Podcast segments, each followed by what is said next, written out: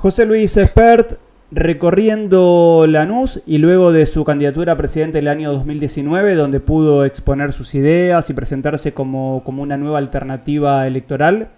Ahora, ¿cuál es el objetivo que tiene desde Avanza Libertad y en, este, en esta recorrida por Lanús? ¿Por qué elige saltar a hoy recorrer eh, este municipio de, de la provincia de Buenos Aires?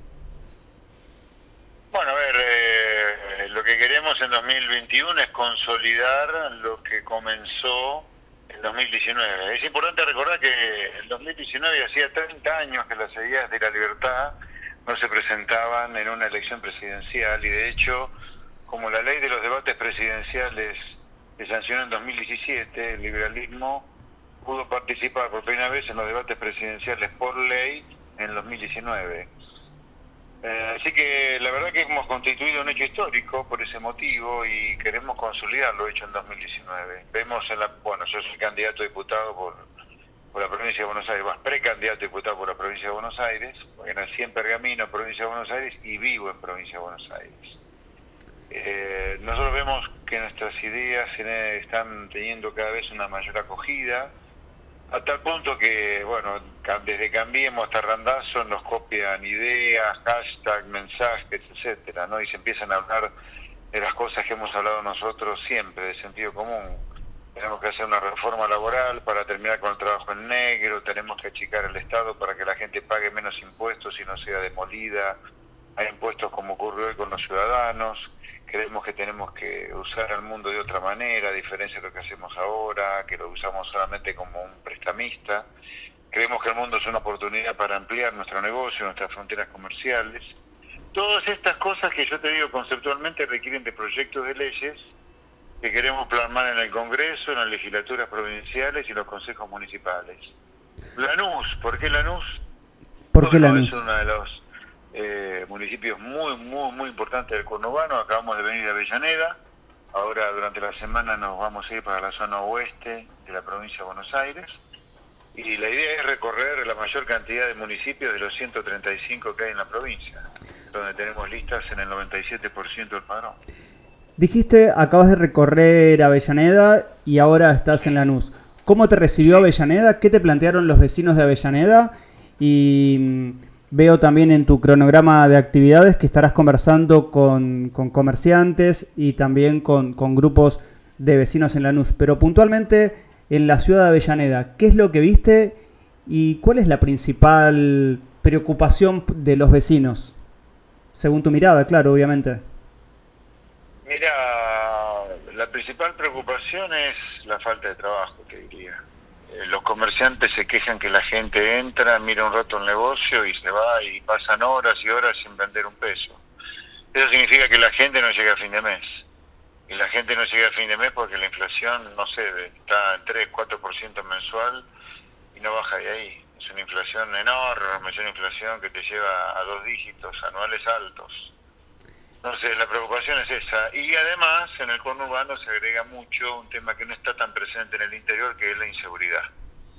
La inseguridad está muy presente y preocupa muchísimo. Así que te diría, la falta de trabajo, la falta de actividad y la inseguridad es una preocupación que encontramos en Avellaneda y también la hemos empezado a encontrar menos grave, menos grave, menos grave, ¿cierto? También en Lanús, te diría, por lo o los pocos comerciantes con los cuales hemos conversado hasta ahora, ahora vamos a ir eh, al centro comercial.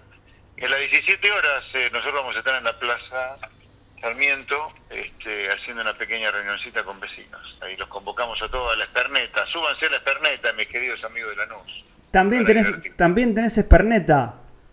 Exactamente, no es que también, nosotros somos los líderes en tener un móvil nuestro, Esperneta. Santilli nos copió armando la. ¿Cómo era? Santilleta. La Santileta o Santilleta. sí. Al principio de esta charla. Nos a nosotros. Al los impuestos que usan para hacer la Santilleta. Te iba a decir eso. Al principio de la charla decías: naciste en Pergamino, vivís en la provincia. Haces clara, haces un. concretamente, haces hincapié en esta cosa de saltar de provincia a ciudad, de, de los distintos dirigentes. Pasa en Cambiemos, pasa en otras fuerzas. Pasa en Avanza Libertad eso? No, no, porque yo soy nacido en provincia de Buenos Aires, en Pergamino, y vivo en provincia de Buenos Aires, así que en San Isidro. Eh, así que no, en nuestro caso no, de ninguna manera. De hecho, Javier es nacido en Capital y trabaja en Capital, y va a competir en Capital. Y Carolina Píparo es de La Plata y se presenta también en, provincia. Eh, exactamente, como segunda candidata en la lista de diputados nuestra. Una nosotros a chanchada no lo hacemos. Bien, entonces, ¿qué esperás para... ¿Qué crees que se disputa el 12 de septiembre?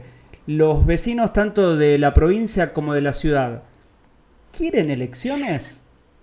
¿Entienden qué es lo que se pide, qué es lo que se, que se elige? ¿O piensan que están eligiendo una especie de candidatura a presidente? Uno escucha, te escucha quizás a vos, escucha a otros dirigentes y cuando hablan parece que hablarían de, de que uno elige presidente, pero se eligen legisladores. ¿Crees que los vecinos entienden qué es lo que piden, qué es lo que votan o conocen a sus dirigentes? Bueno, la verdad, eh, si la gente sabe o no sabe que vota, eso habría que frotar la lámpara. Lo que yo sí le digo a los vecinos de Lanús es que tengan presente que no se está votando en esta elección ni presidente, ni gobernador, ni intendente de la ciudad de Lanús. Eh, se están votando candidatos a diputados nacionales, a legisladores provinciales y a miembros de los consejos deliberantes. Es una votación eh, para los miembros de los consejos, eh, de los cuerpos legislativos, no consejos, de los cuerpos legislativos. Acá estamos tratando de mejorar el Congreso, las legislaturas provinciales y los consejos municipales desde Avanza Libertad. Nosotros desde nuestro espacio, repito, Avanza Libertad, cuya página es avanzalibertad.com para aquellos que se quieran acercar a nuestro espacio para fiscalizar, por ejemplo, cosa tan necesaria en este país que ha naturalizado el robo de boletas, lamentablemente el delito. El, delito, en lugar de eh, obturarlo, hemos elegido tratar de que, no, de que no ocurra con fiscales, cuando la manera de obturarlo sería con la boleta única de papel. Eh, nosotros desde Avanza Libertad creo que tenemos la única propuesta alternativa al maldito kirchnerismo que gobierna el país. Maldito porque nos lleva a un lugar de miseria absoluta, te diría. Creo que la oposición que representa Cambiemos es una oposición muy tibia. Creo que con el kirchnerismo hay que enfrentarlo y darle con tutti de frente en cuanto a las propuestas que hacen y las cosas que dicen. ¿no? Por ejemplo, nosotros creemos, a diferencia de Cambiemos, que el presidente ya debería estar sometido a juicio político por lo que ocurrió con el vacunatorio VIP, con esto de no vacunar a todo lo que era necesario vacunar por darle prioridad a la cuestión geopolítica y porque el presidente al mismo tiempo que estaba provocando gente enjuiciada penalmente por levantar la persiana de su comercio en plena cuarentena, él se mandaba festicholas. Nosotros creemos que Sabrina Federic debería haber renunciado, debería haber sido renunciada por el presidente con sus desafortunadas declaraciones diciendo que Suiza es aburrido y este, burlándose en algún lugar de la inseguridad que existe en la provincia de Buenos Aires y en particular en el conurbano. Yo creo que es una verdadera vergüenza la lista de candidatos que ha armado el Frente de Todos burlándose de los argentinos, donde la primera candidata, por ejemplo, Victoria Tolosa Paz, fue coordinadora de la Mesa del Hambre en un país que tiene 15% más de eh, pobres con respecto a lo que había a fin de 2019. Lo mismo que Goyán, segundo candidato en la lista de diputados, responsable de 50.000 muertes en la provincia de Buenos Aires. Se nos ríen en la cara. Y el frente de todos, digo, ¿no? Y con eso no hay que ser tibio como los cambiemos, hay que ir de frente, de punta contra ellos. Por eso creemos que nosotros tenemos las alternativas para que Argentina sea un país diferente en serio. Finalmente, antes de despedirte y agradecerte, escucho las balizas. Espero que no estés manejando vos. Así no estás manejando. No, no estoy manejando yo. No estás manejando. ¿Y cómo, cómo se frena, tanto según tu mirada también, tanto la problemática de falta de trabajo, tanta, mm, eh, tanta inseguridad y obviamente los problemas de, la inflación. Sé que no son tres preguntas que puedas responder en un minuto, pero quizás, ¿es viable en la Argentina después de tantos años de, por ejemplo, la inflación que estamos teniendo o la inseguridad que vivimos en el conurbano bonaerense? Mira, en la vida uno puede decidir ser infinitamente próspero como el grueso de los países del mundo o infinitamente miserable como en algún lugar decidió Venezuela a partir de Chávez. Argentina puede tomar uno de los dos caminos. Argentina puede ser un país razonable como Australia, Nueva Zelanda, Uruguay, Chile, más cerca nuestro, o ser sin necesidad de un Maduro, simplemente repitiendo crisis y crisis y crisis, creyendo que haciendo siempre lo mismo algún día le va a salir bien. Entonces tenemos los dos caminos frente a nosotros, podemos elegir cualquiera de las dos vías. Yo lo que digo, lo que es inviable es lo que estamos haciendo ahora. Ahora, si consideramos que es inviable hacer una cosa diferente, que es lo que hacen los países donde la gente vive bien, ok, estamos en todo nuestro derecho en hacer algo que es inviable, pero nosotros somos los únicos tarados en el planeta que queremos que lo único posible para hacer. Y cuestionamos que la ley de gravedad existe. Bueno, si esa es nuestra decisión, está todo bien, está todo perfecto, uno ha decidido ser infinitamente miserable. Entonces yo te diría, lo peor que podemos hacer es bajar los brazos acá, porque si bajamos los brazos, sin duda que Argentina va a terminar siendo la villa miseria más grande del mundo, porque siendo el octavo país en dimensión territorial, ya tiene la mitad de la población pobre, no falta mucho para ser la villa miseria más grande del mundo. Entonces nosotros podemos tomar la decisión de no cambiar, de no hacer algo diferente y ser la villa miseria más grande del mundo. Yo lo único que te digo es, y le digo a nuestros oyentes, que no es tan difícil evitar ser la villa miseria más grande del mundo. Simplemente hay que hacer dos o tres cuestiones de sentido común. Que es que si uno se gana la vida comerciando, el país se gane la vida comerciando, comerciando con el mundo, abriéndose el comercio mundial. En lugar de esclavos impositivos como tenemos en Argentina, deberíamos darnos el gusto de tener ciudadanos y por lo tanto tener un Estado de un tamaño razonable para cobrar impuestos razonables.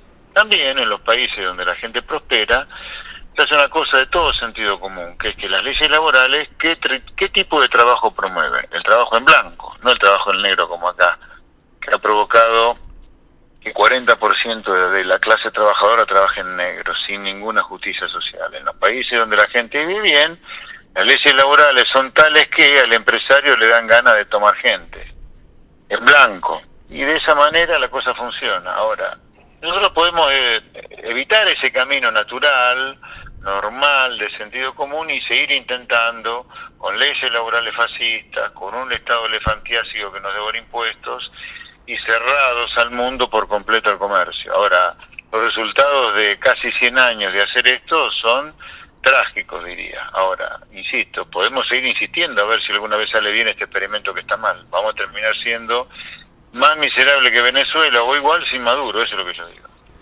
Avanza Libertad como espacio absolutamente obsesionado con el sentido común de hacer lo que hacen los países donde la gente vive bien, va a seguir defendiendo las ideas estas, de comerciar con el mundo, de un Estado más pequeño para que la gente no quede demolida impuestos y leyes laborales que le den ganas al empresario de tomar gente en blanco. José Luis Espert, una más y ahí sí te, despido agradeciendo este contacto. estoy entrando en una reunión. Perfecto, simplemente es por eso que te siguen tanto los jóvenes, porque es de destacar que tanto en la ciudad como en la provincia de Buenos Aires, cada vez más son los jóvenes los que acompañan esa mirada y, quieren un país como el que propone Avanza Libertad.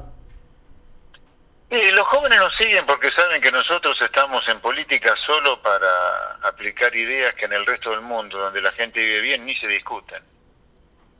Entonces los chicos eh, están en contra de toda verdad establecida en general y más si esa verdad establecida trae miseria a sus papás, a sus padrinos, a sus tíos, a sus abuelos, como ocurre en Argentina. Y los chicos ya saben, como tienen un celular todo el día en la mano, que en los países donde sus tíos prosperarían, sus abuelos prosperarían, sus padres prosperarían y ellos prosperarían, hacen con lo que nosotros proponemos. Por eso les pedimos a los jóvenes, no solo que no se vayan, los necesitamos, sino porque además lo que estamos haciendo ahora nosotros, en última instancia lo estamos haciendo por ellos. Por nosotros ya somos grandes y tenemos parte del futuro ya este, realizado que tenemos el presente realizado. Así que esto, lo que lo van a disfrutar, si nos votan de manera masiva en esta elección, van a ser ellos. Así que por lo tanto le pediremos a los jóvenes que se queden, porque el futuro que tratamos de construir es para ellos.